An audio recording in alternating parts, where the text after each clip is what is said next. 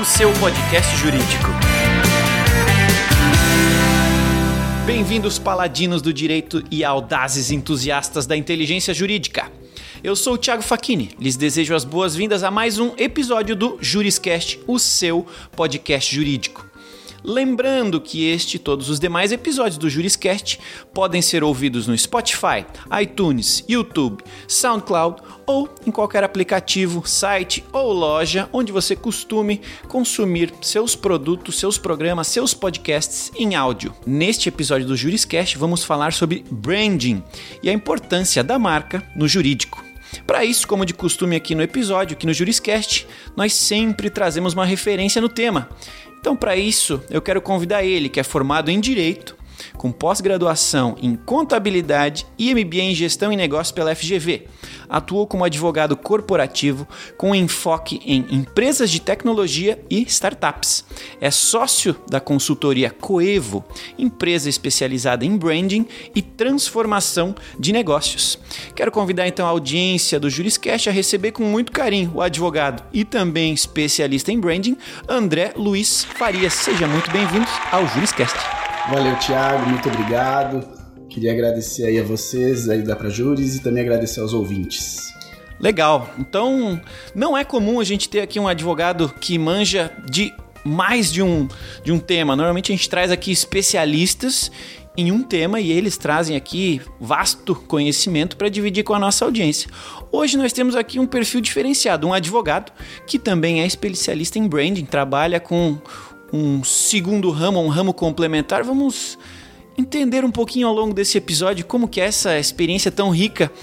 E para isso, né, apesar da gente ter anunciado aqui no tema que ele, esse vai ser um programa onde a gente vai conversar sobre branding, né, o poder da marca, é, nem sempre no marketing jurídico a gente usa esse termo, o termo branding. Ela é uma palavra muito bonita que faz zero sentido para a maioria dos advogados. É muito comum no meu ramo de atuação, que é o marketing, a comunicação. Então, para a gente começar o nosso papo, como de costume aqui no Juriscast, eu acredito que seja legal a gente contextualizar para nossa audiência o que é branding. Você pode nos ajudar? Com certeza, Thiago. Vamos lá então. O branding é uma palavra de origem inglesa que é derivada da palavra de origem inglesa também brand. Brand nada mais é do que a marca. Existe um problema de conceituação aí que muita gente acha que marca ou brand ou branding a gente está falando só dos elementos visuais ou do nome da, da empresa. Na verdade, o branding, a marca, ela é muito mais do que isso ela incorpora, por exemplo, questões que vêm muito antes de você construir a identidade visual da marca ou do nome, que é, por exemplo, a proposta, a promessa da sua marca, da sua empresa. Então, inclusive, vai além também, depois, quando você já fez a identidade visual, vai também na questão de comunicação, tom de voz da sua empresa. Então, são vários elementos que compõem tudo que a gente chama de estratégia da marca. Vai muito além, portanto, da logomarca ou do nome da empresa. Show de bola. Então, se alguém começou a ouvir o Juriscast pensando que nós iríamos falar aqui sobre logomarca e post no Facebook, provavelmente não é só disso que a gente vai conversar hoje, né? Não, com certeza não. O tema é bem mais amplo. Show de bola. Bom, feito esse devido alinhamento, né? É, estando aí a nossa audiência avisada de que vamos falar sobre um tema é, talvez até polêmico para alguns advogados, né? Querendo ou não, é, a marca está muito relacionada com a pessoa, então assim é um tema que precisa ser tratado com carinho, né?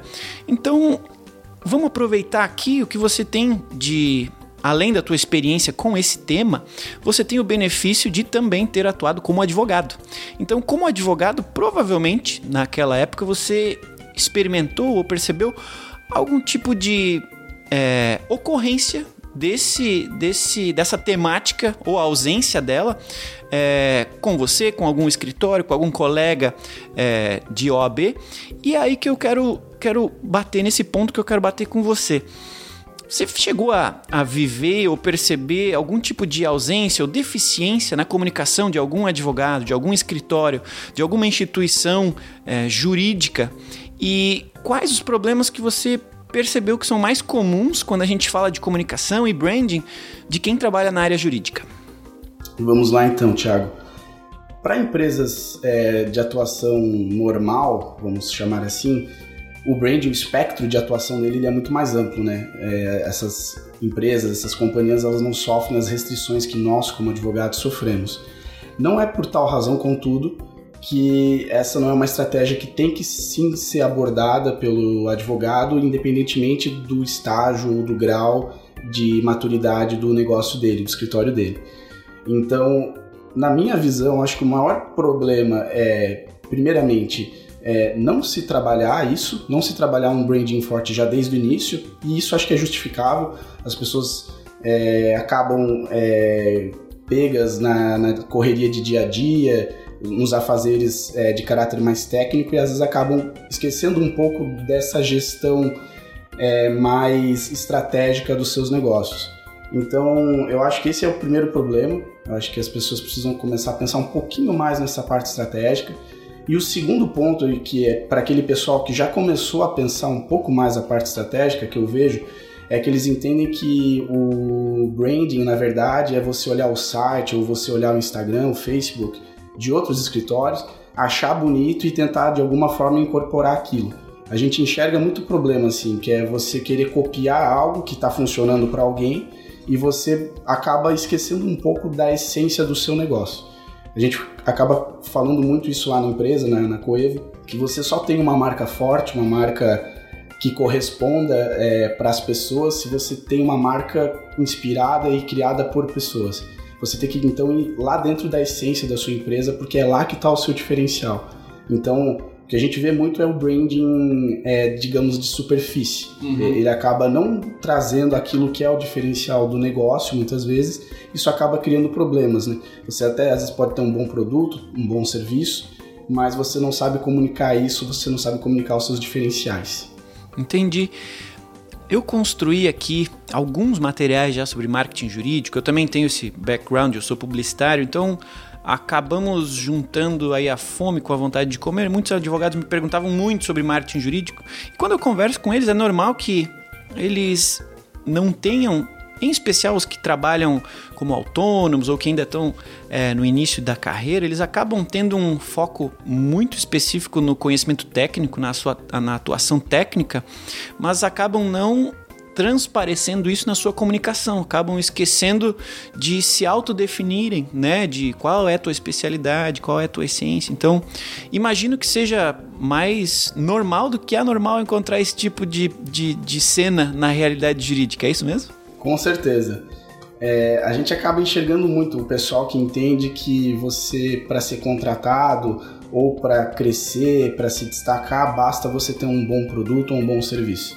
É, passou já do tempo em que, na verdade, uma boa comunicação é o que está acabando, é, acaba por gerar é, mais negócios, mais lucratividade. É, isso não passa só por questões técnicas, né? A gente acaba, às vezes, muita ve muitas vezes é, falando de, de teorias, né? Por exemplo, a gente tem uma teoria muito legal que é chamada o Golden Circle, né? O, o círculo de ouro, que é que basicamente diz que as pessoas compram não o que você faz, mas o porquê você faz.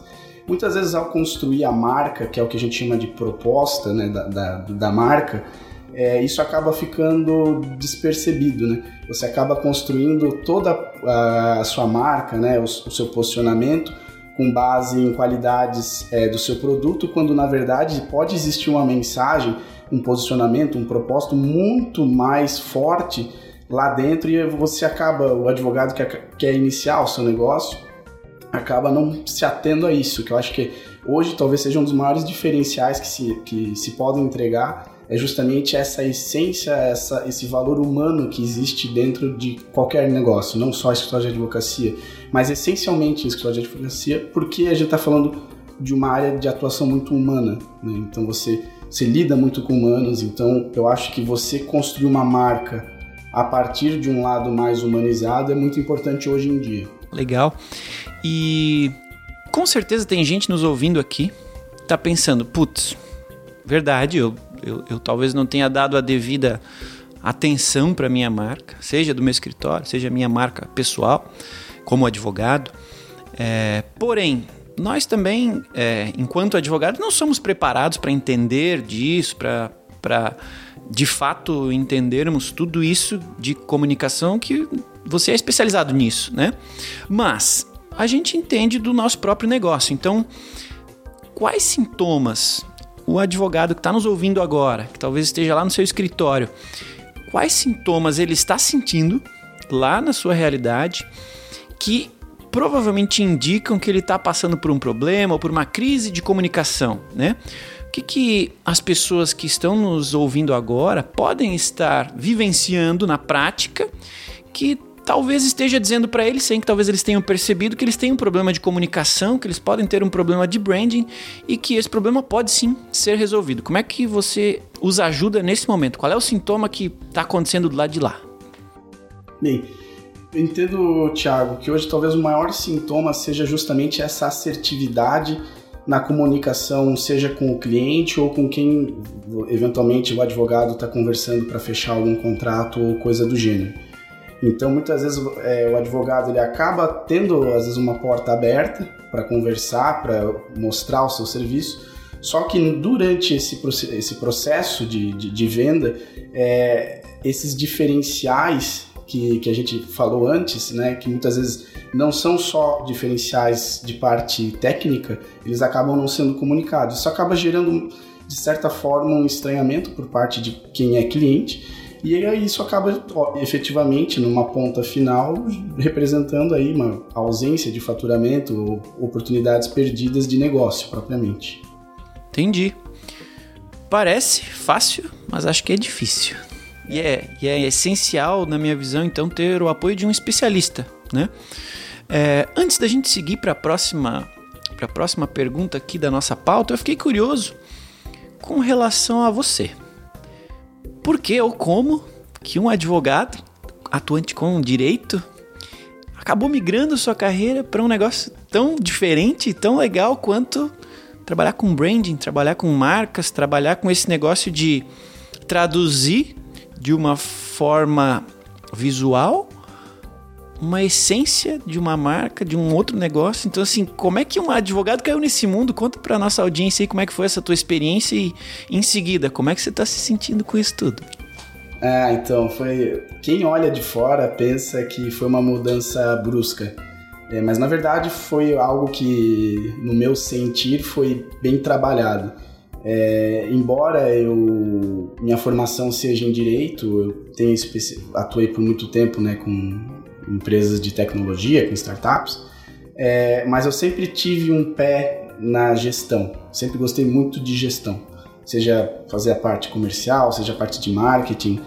É, e foi sempre um tema que me atraiu muito. Foi a razão pela qual é o, é o meu MBA, ele é em negócios, não é em direito é, e também porque eu gosto de gente. E desde sempre foi a razão pela qual eu escolhi o direito e é a razão pela qual eu resolvi sair um pouco do direito e ir um pouco mais para a gestão, mas uma gestão mais focada em pessoas. Uhum. Né, a nossa empresa, a gente trabalha com uma ampla gama de, de, de serviços, né? então a gente construiu já marcas para cidades né? A gente construiu aqui para a região sul da Serra Norte Catarinense.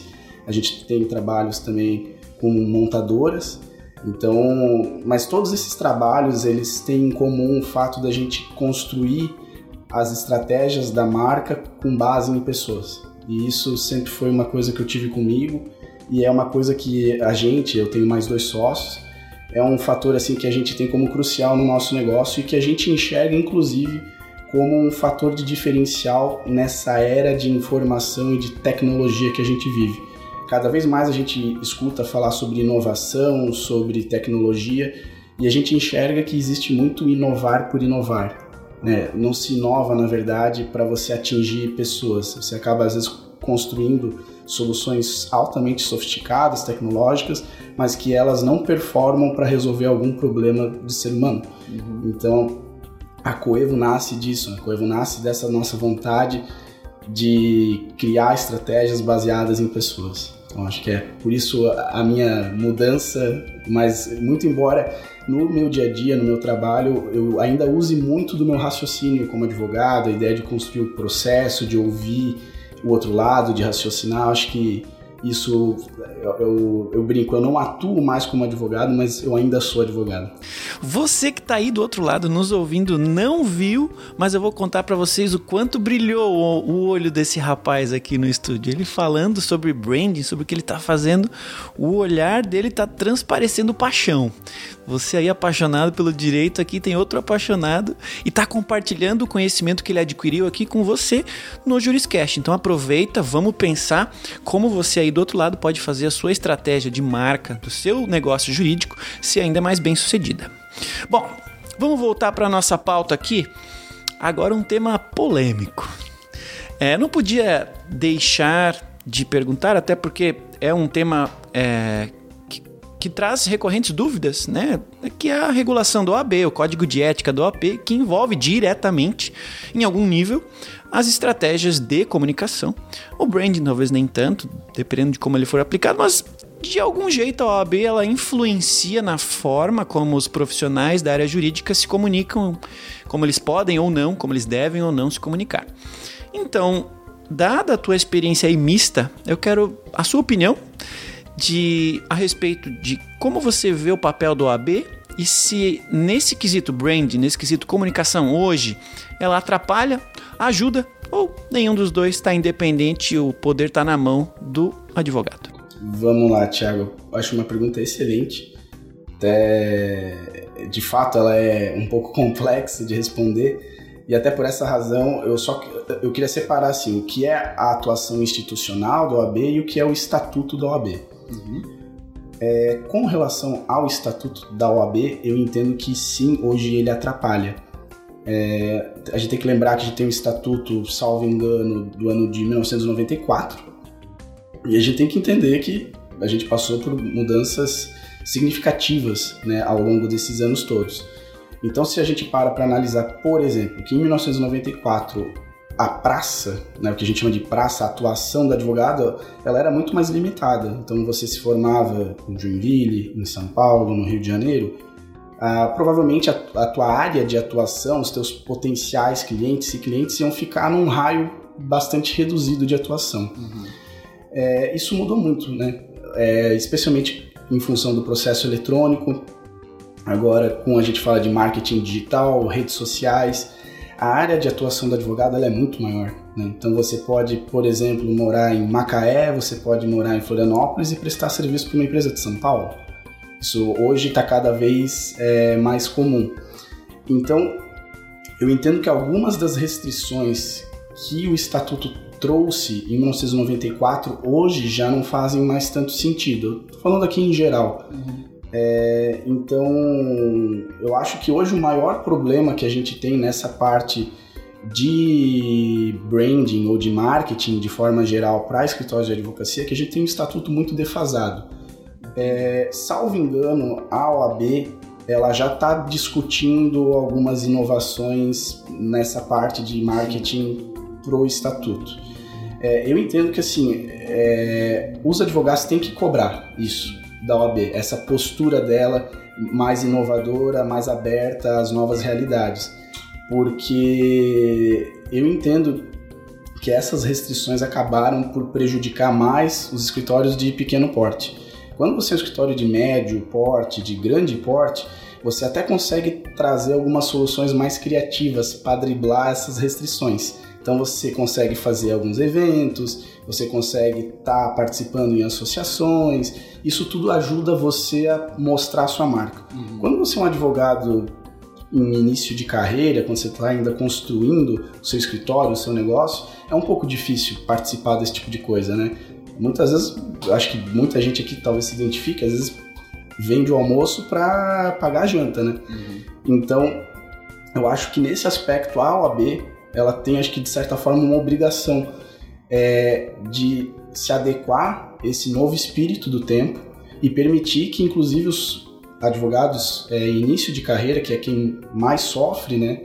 São as pessoas que mais sofrem, acho que hoje, com, com essas restrições, para que eles possam também poder pensar mais em estratégias de crescimento e terem mais liberdade de atuação. Entendi. Então é uma responsabilidade compartilhada, mas legal que você falou que é uma responsabilidade do advogado de cobrar e da OAB, por consequência, é, agir em cima do tema. Se eu não me engano, sim, em um dos grupos aqui da AB2L, nós estamos discutindo um link, se eu não me engano, há já uma pesquisa em aberto da OAB, fazendo uma consulta, uma pesquisa é, sobre preferências e opiniões dos advogados com relação ao marketing jurídico, justamente porque eles devem estar pensando em algum tipo de atuação nessa linha de atualização do nosso código de ética. Bom, agora que a gente já entendeu o conceito de branding, a gente já entendeu que faz total sentido a gente pensar a nossa comunicação como parte estratégica do nosso negócio jurídico. Quem está nos ouvindo, os advogados que estão do lado de lá, os estudantes que vão passar por isso em breve, estão nos ouvindo e devem estar se perguntando algo nessa linha. Como que isso influencia na prática, de fato, a minha vida, o meu negócio e, acima de tudo, o meu bolso?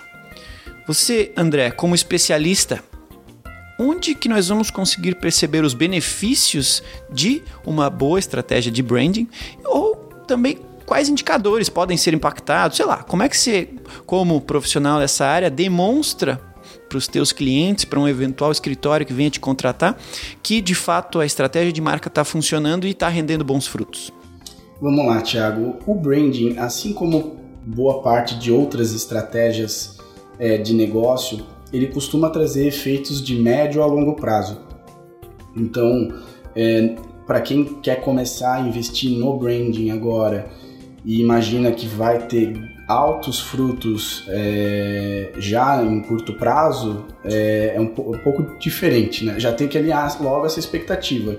É, branding é uma estratégia de longo prazo, é, mas como toda boa estratégia de longo prazo, o que pode não representar um fruto grande no curto prazo pode representar um fruto maior ainda no longo prazo. A gente está falando, inclusive, de uma questão de durabilidade do negócio, é, de sustentabilidade do, do, do escritório, do, da sua empresa. Então, é, eu entendo que a maior expectativa que tem que ser alinhada é não construa estratégias de branding da marca é, pensando no curto prazo, sempre pense no longo prazo. Porque muitas vezes, ao pensar no curto prazo, a gente entra no que lá na Coiva a gente chama, que é um mundo cheio de tendências. É, muitas vezes essas tendências, elas são só ondas passageiras. Uhum. É, e hoje, como a gente vive numa era de muita informação, informação fácil, a gente embarcar numa onda, embarcar numa tendência que talvez não faça sentido pra gente é muito comum.